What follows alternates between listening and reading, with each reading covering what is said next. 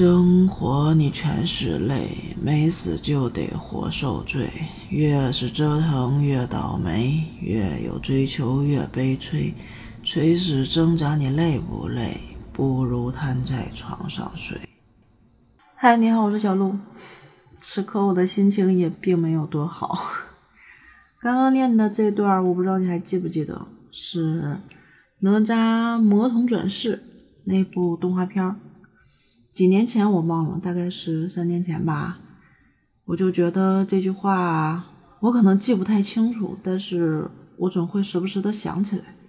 其实就是因为这种巨大的反差感吧，可能会让我记忆特别的深刻。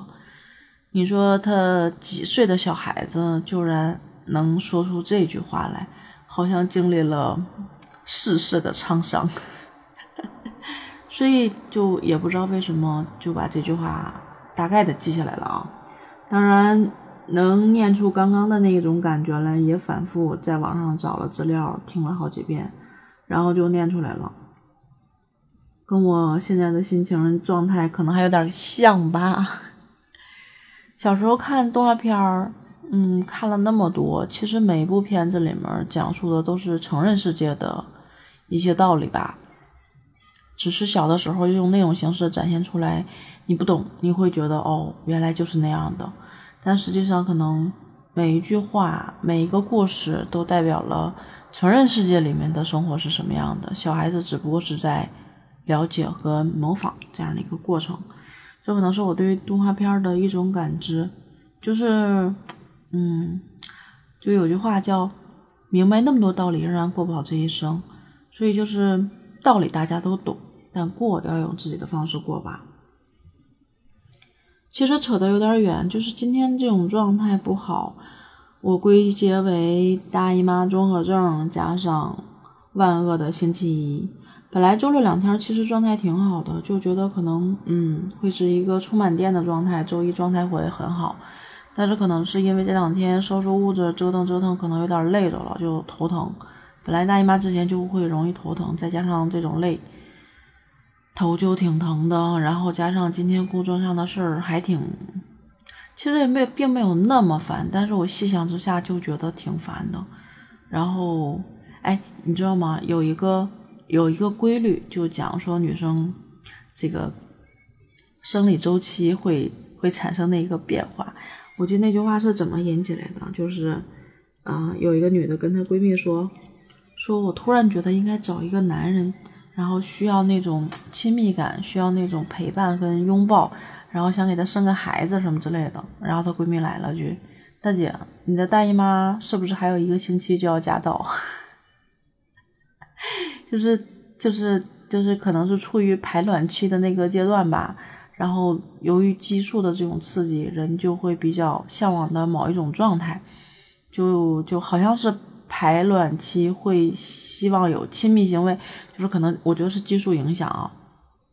然后排卵期结束之后，可能就要进入到，呃，马上要进入到倒计时的大姨妈这个周期时间，然后就会开始烦躁，开始这个情绪不好。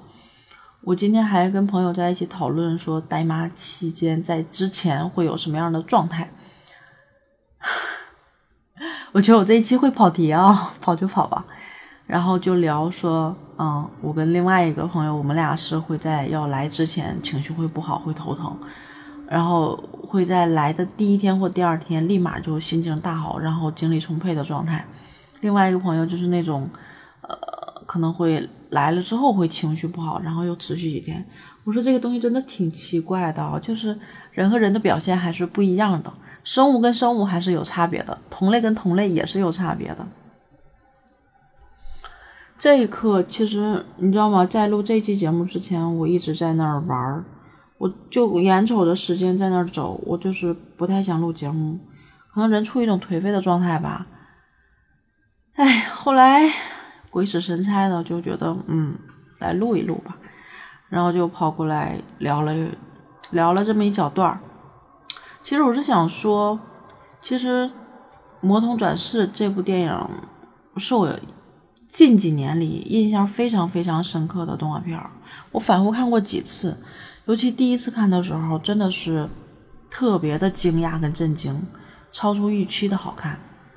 里面有很多经典的台词，但是这一段是我也不知道为什么记忆特别深刻的，可能就是觉得那一刻他说的这些话让你感觉感同身受。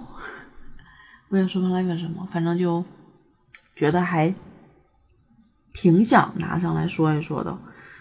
那我不知道你脑子里在闪现一部动画片的时候，你的第一念想会想起了哪一个片段，会让你记忆比较深刻？也欢迎你给我留言，说说你的感受，好吗？这是一期跑题的节目。好了，小鹿就说到这儿吧，拜拜。